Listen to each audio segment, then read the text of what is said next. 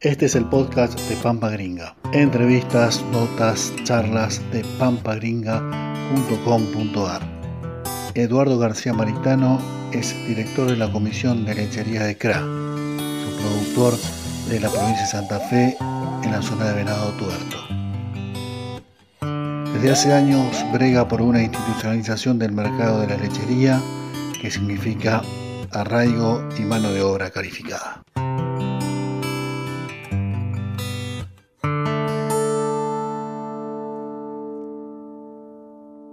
La ley de biocombustibles fue sancionada por el Congreso Nacional en el 2003 y entró en vigencia tres años después. En el próximo mes de mayo caducaría el vigor de esta ley, por lo tanto, en el Congreso se está planteando, por un lado, la prórroga de la misma, que ya fue sancionada en el Senado, o el envío de una nueva ley. Dialogamos con Verónica Guese, quien fue secretaria de Energía de la provincia de Santa Fe y fundadora de la Liga Bioenergética de las Provincias Argentinas, quien nos brinda su punto de vista y nos cuenta de qué se habla realmente cuando se habla de biodiesel. Bueno, mira, primero para que la gente sepa un poco, la ley 26093, que es la que hoy se está pidiendo que se prorrogue, es una ley de promoción de los biocombustibles eh, que se sancionó en el año 2006. Eh, se puso en funcionamiento unos años después, eh, por la cual las petroleras que venden su combustible en Argentina al gasol lo tienen que agregar biodiesel, es decir, cuando uno compra gasol en realidad está comprando gasol pero con una parte de biodiesel que hoy es el 10%. eh, y para el caso de la nafta se mezcla con bioetanol, con bioetanol que se produce a partir de, de el alcohol de caña y con bioetanol que también se produce a partir del alcohol que se saca cuando se genera a partir del maíz. Y en el caso del biodiesel, que se hace a partir de aceite de soja. Eh, esa, esa ley en su momento eh, fue una ley bastante pionera en el mundo. Eh, solamente Brasil tenía algo así tan avanzado. que los brasileños lo tienen hace más de 40 años y para el caso en Brasil es para el caso del alcohol, del, del bioetanol. En ese momento lo que se buscaba era justamente dejar de depender tanto de eh, todo lo que tiene que ver con el petróleo, de que eh, Argentina, al no ser un superproductor mundial, eh, siempre digamos, está al margen de las decisiones sobre el precio y sobre la producción. Y, también, digamos, diversificar la matriz energética y dar trabajo en el interior del país. Eh, a partir de esa ley se generaron 54 plantas en 10 provincias, las cuales Santa Fe ha tenido la, eh, digamos, la, se ha visto beneficiado porque la mayor parte de las empresas que producen biodiesel están en Santa Fe. ¿El 80%? El 80% de todo el biodiesel que se produce en Argentina se produce en Santa Fe. Uh -huh. eh, es el biodiesel santafesino. Eh, esto, eh, esta ley también se armó para que sean las pymes, las empresas pymes que se crearan para ese efecto, las que, eh, digamos, surtieran a las petroleras de este nuevo producto en ese, en ese momento. Eh, entonces, las empresas de las que estamos hablando, en su gran mayoría, son empresas pymes y de capitales nacionales que dan trabajo, como decíamos, en 10 provincias tanto del NOA, eh, dependiendo del biocanal de Caña, eh, Córdoba, San Luis, eh, también algo acá en Santa Fe hay biocanal de maíz, y, y también obviamente el biodiesel que también está en Entre Ríos, en Santa Fe, en Buenos Aires, en San Luis y en La Pampa. Entonces hay un, un desarrollo territorial importante y podría haber mucho más. Uh -huh. eh, esa es la, la realidad. Esa ley la, generaba ese fomento para que eh, se, se estas empresas, vence ahora en mayo. Faltan 55 días eh, para que vence esa ley y si vence, las empresas van a cumplir porque las, petroleras, si, vence la ley, las petroleras no van a tener más la obligación de comprar eh, biodiesel ni bioetanol y obviamente al no comprarlo lo que va suceder es que las empresas se van a fundir. Eh, esa es la, situación y creemos que justamente este, esta relación que tienen los biocombustibles con eh, el, petróleo, que es de, reemplazarlo en cierta medida, es justamente la que hace que estemos a 55 días y todavía no tengamos ni la prórroga ni una nueva ley. Esta, esta tensión que se da entre las provincias como las nuestras, que somos provincias que producimos a partir de recursos naturales vivos, que producimos energías renovables, y bueno, del otro lado hay toda una corporación que obedece al, sector petrolero, que no son solo las empresas, sino también provincias, eh, obviamente todo lo que está relacionado con los servicios, con un montón de, situaciones que, hace más de 100 años en la industria del petróleo se viene extendiendo dentro de todo lo que es la matriz productiva argentina. Entonces, esa extensión con, con, el sector petrolero vemos que es la que ha impedido hasta el momento que tengamos primero una nueva ley, que es lo que había en lo que había trabajado la Liga Bioenergética de Provincias con Santa Fe a la cabeza. Eh, teníamos un anteproyecto de ley nueva, eso ya hace dos años que está listo, pero bueno, eh, nadie, digamos, se puso al frente como para tratarlo, es decir, el gobierno nacional no, sabiendo que existe este proyecto, hasta el momento no ha habido, por lo menos hasta el momento, un interés en, tratar un, nuevo proyecto de ley que mejore la ley actual. Eh, ¿Cuáles son los puntos esenciales? la prórroga. Claro. Eh, o sea, que no quede en ningún momento, digamos, un vacío, esa es la idea, en definitiva. Eh, claro. Eh, ¿Cuáles serían los puntos esenciales que ustedes marcan, digamos, como que, por, porque sí, han pasado 15 años, digamos, ya de la, de la primera ley, eh, ¿cuáles son los puntos, digamos, que, que, podrían mejorar o que, o que tenderían, digamos, a la mejora de, del sector? Lo que tiene que ver, por un lado, usted lo decía, de la producción a nivel a nivel provincias y por otro lado, digamos, lo que tiene que ver con, con la contaminación, ¿no? Nosotros creemos que hay mucho más lugar para, mucho más espacio en la matriz energética argentina para las bioenergías, en este caso para los biocombustibles líquidos. Eh, eso es algo que tenemos, que analizar, eh, de aumentar los cortes, por ejemplo, es decir, no solamente utilizar el 10% de biodiesel y el 12% de etanol, sino también ampliar esa... Eh, digamos hasta un 15% se, se podría llevar tranquilamente, eso podría ser una de las mejoras, eh, podría darse que los cortes se den en lugares geográficos que estén lo más cerca posible de las fuentes de, producción, entonces por ejemplo en el sur, que es un lugar que está lejos de cualquier planta de, combustible o que está más lejos, eh, que allá no se corte, se corte en las zonas en las que por ahí incluso climáticamente eh, es mejor utilizar biodiesel, que sería en el centro norte, por, un tema de, justamente de temperatura ambiente. Eh, entonces, eh, eso, rever nuevamente de generar los productos lo más cerca posible del recurso natural para evitar transporte, generar, digamos, tal vez como se hizo en Rosario, una idea puede ser que todo lo que es el transporte público de pasajeros se, se transforme a, biocombustible y se use directamente el biodiesel puro en ese caso. Tal vez, como decíamos, en otros lugares que no están tan cerca de donde se produce, no se utilice, entonces se evita transportar y perder eh, ahí, digamos, competitividad en ese transporte. Hay muchas posibilidades, pero principalmente es tratar de regular esta actividad con más previsibilidad, para que el Estado Nacional, que es el que está a cargo de, aplicar esta, esta ley, y estaría a cargo de aplicar cualquier otra ley que surja, eh, la pueda hacer sin tantos altibajos como lo vienen haciendo en los últimos años. El sector viene muy golpeado porque, digamos, está siempre, digamos, bajo la lupa de los distintos gobiernos, no es solo este gobierno, es que eh, no, no toma una iniciativa con respecto a los biocombustibles, sino también los gobiernos anteriores no han podido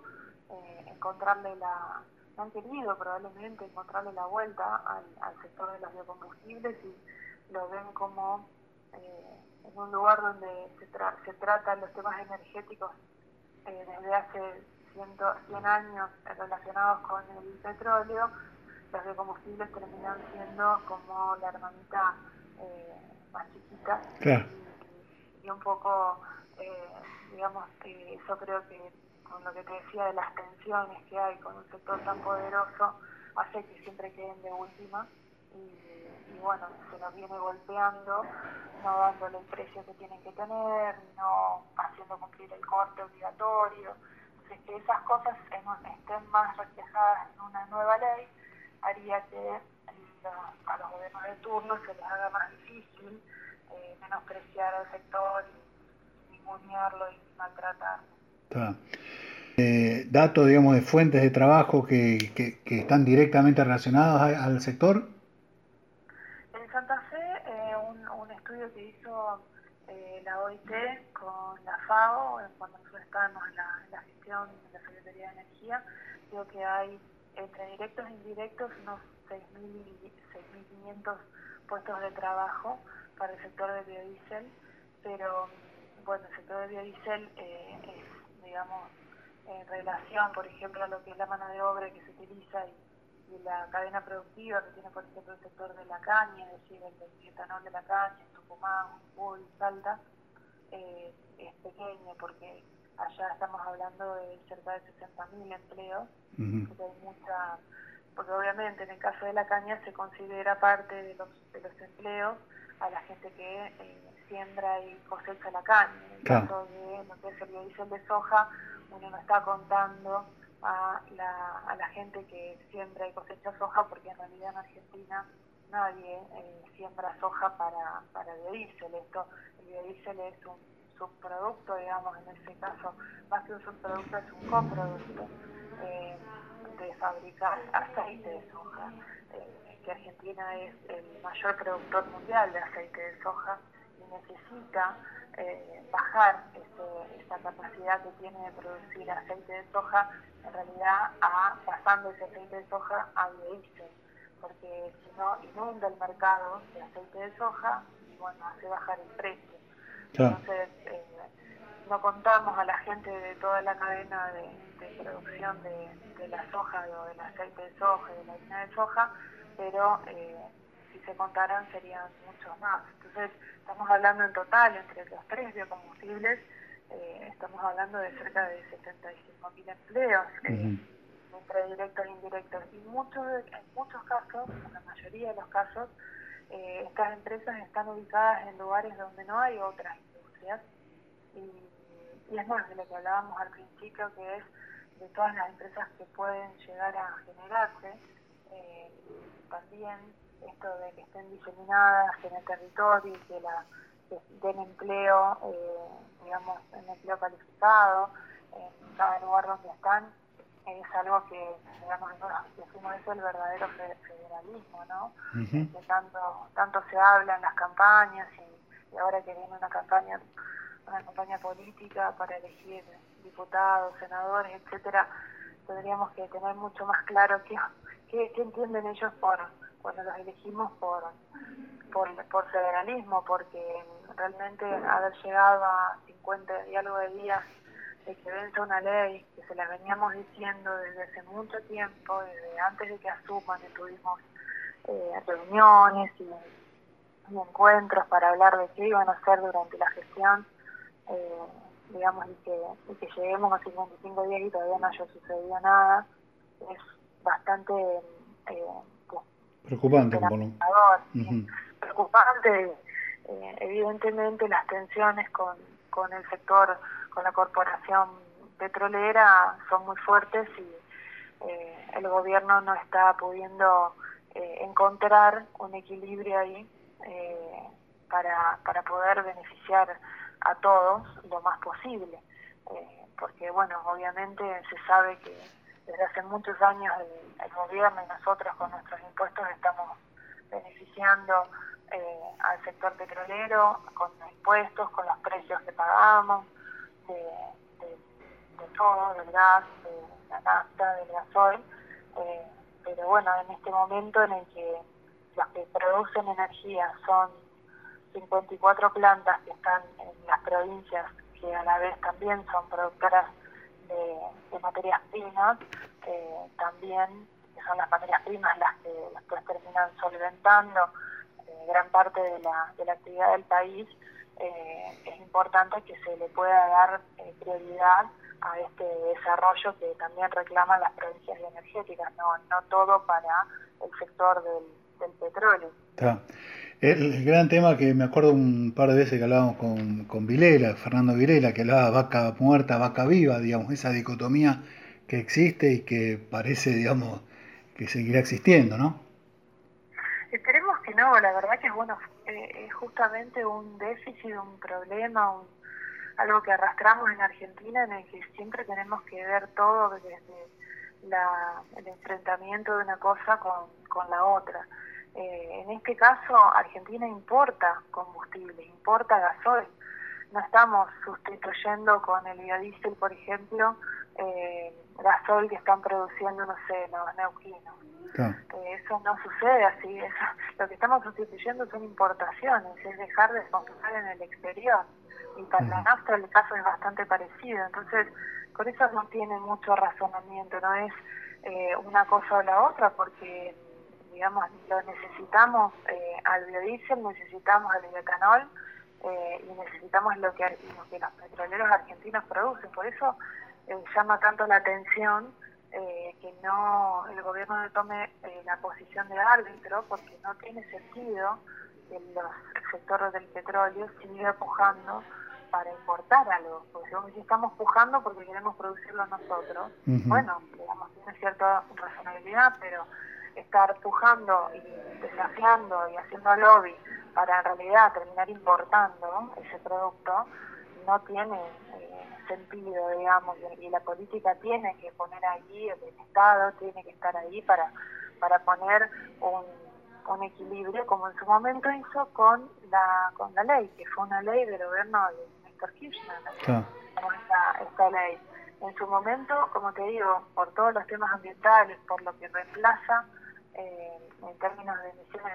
de, CO2, eh, los biocombustibles,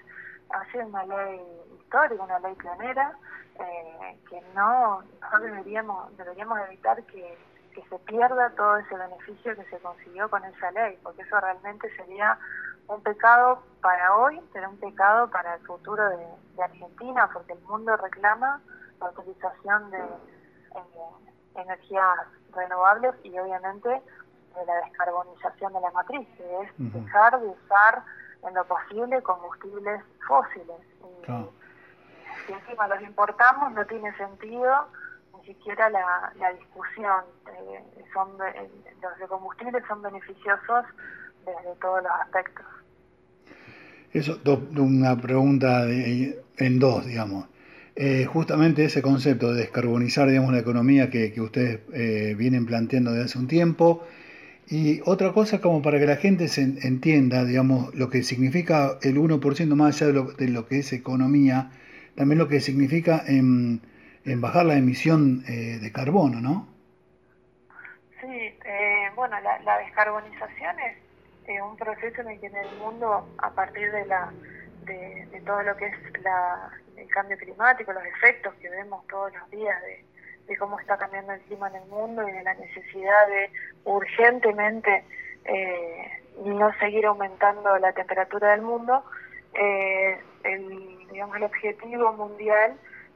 se, ve traducido eh, como más simplemente en esto, descarbonizar la matriz energética, descarbonizar las actividades que hacemos, que es, que quiere decir, eh, tratar de pasar eh, todo lo que consumimos en términos energéticos a energías renovables que emitan menos carbono. Eh,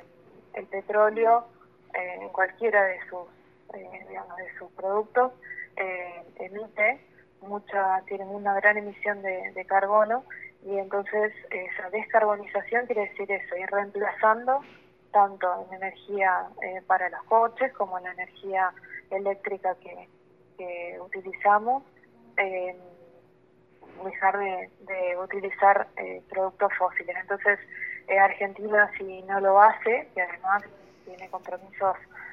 internacionales que ha asumido de, hacerlo, porque todo, todo el mundo o la gran parte de los países del mundo se comprometió en el Acuerdo de París y después en, distintos eventos que organiza la ONU a ir aumentando la ambición, es decir, tratar de mejorar ese impacto que tienen las actividades que tenemos, que hacemos, eh, que tienen sobre el, sobre el ambiente. Eh, además de eso, para el mundo, va esto ya es hoy y va a ser cada vez más una barrera para arancelaria, es decir, eh, hoy, por ejemplo, en Europa a muchos de los productos que, nosotros estamos exportando ya está solicitando eh, certificados que digan que emiten, eh, digamos que son más sustentables, que emiten menos carbono, eh, que cuidan la, biodiversidad, que no proceden de tierras deforestadas, que los animales son tratados de determinada forma, con carne. Bueno, todo ese proceso eh, que el mundo nos va a exigir que los productos de las Argentinas eh, para exportarlos sean productos sostenibles, que se haya tratado bien el agua, que no se haya utilizado más agua que la necesaria. Bueno, todo eso Argentina tiene que emprender hoy mismo desde el punto de vista del Estado, porque las empresas ya han empezado a hacerlo, eh, tiene que emprender ese camino de descarbonización. Entonces, una de las cosas que más emite como decíamos, es eh, la energía que utilizamos para producir algo. Eh, en ese caso, si nosotros reemplazáramos hoy en Argentina todo el gasoil que se utiliza, lo reemplazáramos, por ejemplo, por biodiesel, hay, eh, habría una disminución importante de las emisiones del país. entonces se podría contabilizar que los productos argentinos son mucho más beneficiosos y podrían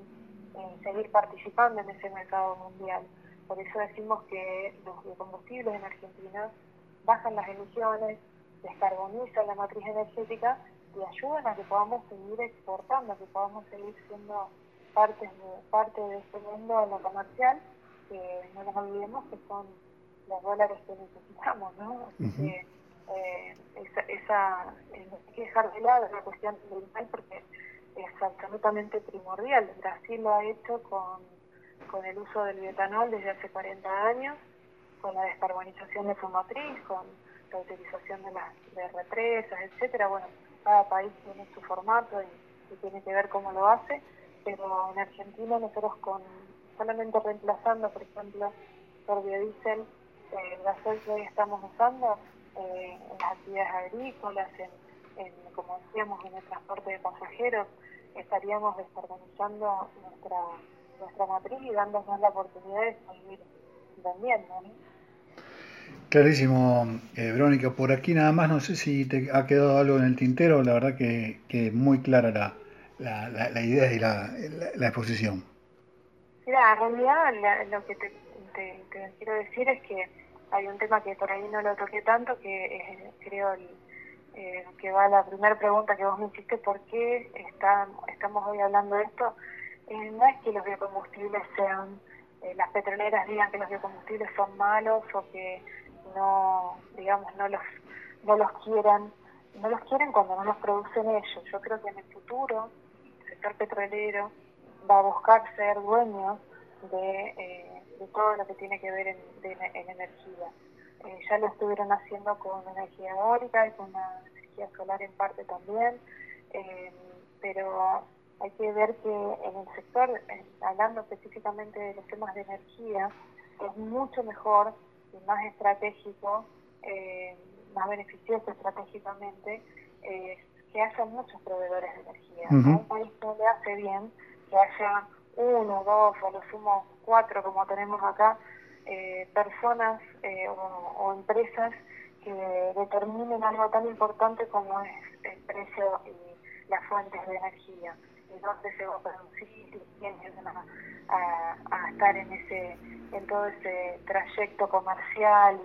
y, productivo. Creo que es importante que haya muchas empresas y por eso esta ley es muy, ha sido muy beneficiosa porque hoy hay 54 empresas más, además de las petroleras que conocemos, eh, que están ahí, que venden energía y que eh, pueden ser muchas más. Entonces, la desconcentración de los actores en el sector energético como una medida estratégica para no depender de uno solo y para no estar a merced de uno solo, por más que ese uno solo sea una empresa que es eh, en su mayoría estatal, eh, es importante porque se maneja mucho poder a partir de la energía. Por eso, más personas se divide el poder, eh, para el conjunto de la sociedad es mejor. Más democrático, en definitiva. Este es el podcast de Pampa Gringa. Entrevistas, notas, charlas de pampagringa.com.ar.